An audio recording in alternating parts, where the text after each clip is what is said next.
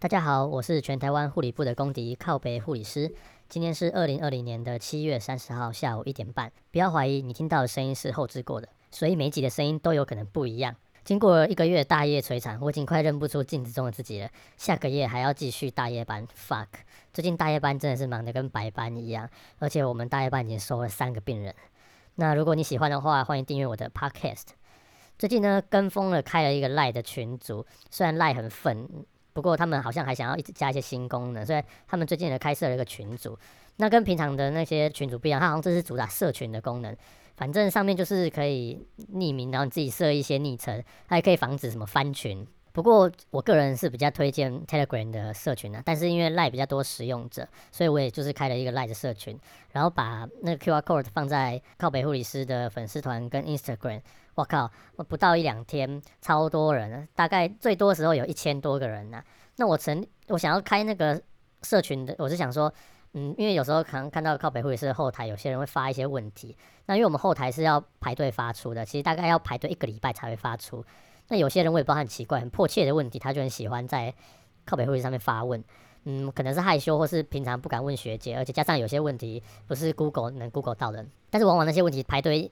一个礼拜发出之后，我想那些问题应该已经变成超严重的问题了，所以我就想说成立了一个社群，让大家可以在上面及时讨论一些事情。嗯，不过到现在看起来问问题的是东西是比较少啦，那通常都是在闲聊或是在靠背，那讯息洗超快的。然后我上面其实有不少护生，然后我才发现，哎，原来八月一号要考国考了。嗯，想当年我也是经过这样的摧残的。一般乡野民众可能不知道护理师国考在考些什么。那我们总共是考五科啦，那就是从早上八点多开始就一路考到下午。今年是只有护理师，因为已经没有护士了。在我那个年代，还有分护理师执照考跟护士执照考。那我们有分一二三四五五科，有基础医学、基本护理学、内外科护理学、产儿科护理学，还有精神科与社区卫生护理学。那我们那年通过的标准就是你总评要。达到平均啊，就是你某些科目不在行的，你可以稍微放一点，然后用其他的科目去加强补。那至于我呢，本人小乳蛇一条，平常在班上的名次大概也就十名左右吧，反正就很幸运的一次就考上了。那至于我是怎么准备的呢？嗯，如果你护生听到我的准备方法还不错，现在来不及了，因为你明天就要考试了。我那时候我是看护理师捷径，那我就是。啊，反正我们护理师捷径，我不单单只有做考古题而已。他护理师捷径，他我记得我那一年份护理师捷径，它是会分身体的各个系统，然后就是前面就是离 Coco 就是重点整理，然后后面就会把历届的考古题的 for 那个身体的那个部位或是那个系统的题目拉出来，然后我就是念完，我就会马上写，然后不会的再往回翻，就是回去看一下说，哎，看我到底是哪里哪一个地方没看好，没哪个地方没搞懂，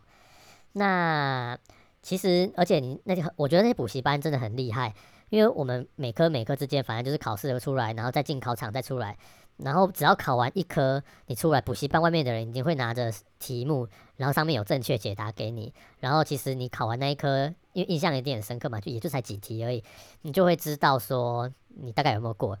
那有些人如果心情很容易被受影响的，我是建议你考完之后先不要马上看补习班的那个答案，不然有时候影响到下一课的心情，会影响到你的战力。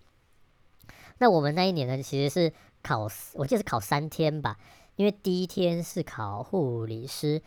第二天是护士跟护理师，然后第三天是护士，还是两天我忘记了，反正我记得我们是先考护理师再考护士。那其实对完护理师的答案之后，其实护士大家就随便考了。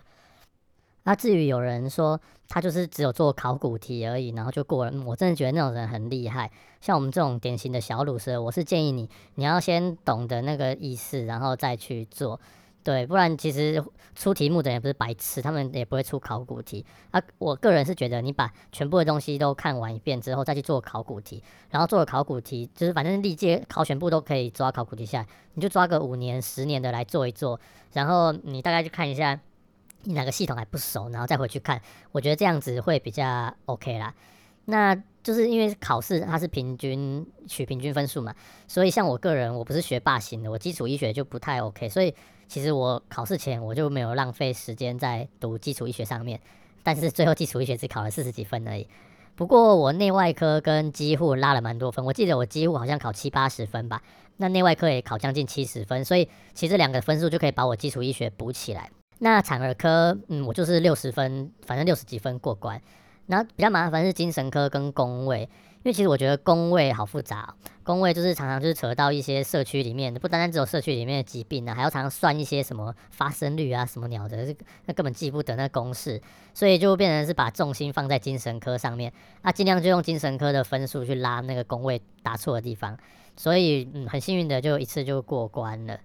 那至于考试前一天该怎么准备呢？哎，不过考执照已经是很久以前，多年前了，所以意见你们就听听就好了。反正还不是老话一句，就是放松心情啊，然后记得出门带准考证啊，然后不要跑错市场啊。我记得那时候在考试的时候，外面补习班都会发一些免费的什么考前六十分钟冲刺、考前三十分钟冲刺，上面就会列了一些重点。我觉得。嗯，如果可以的话，你还是看自己的笔记好了。就是有时候看一看，你会发现，干怎么这些我不会，怎么这些我不看没有看过，怎样怎样的，就搞得自己心更慌，然后就会整个自乱阵脚。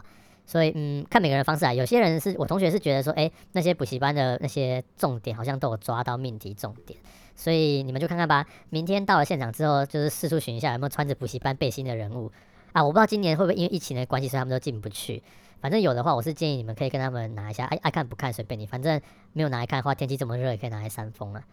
好了，因为今天没有特别准备什么，我们就想说，哎，明天是你们重要的日子，那各位护生们加油！希望你们未来加入我们的行列，这样我们的 offer 才会多一点。就这样喽，大家拜拜。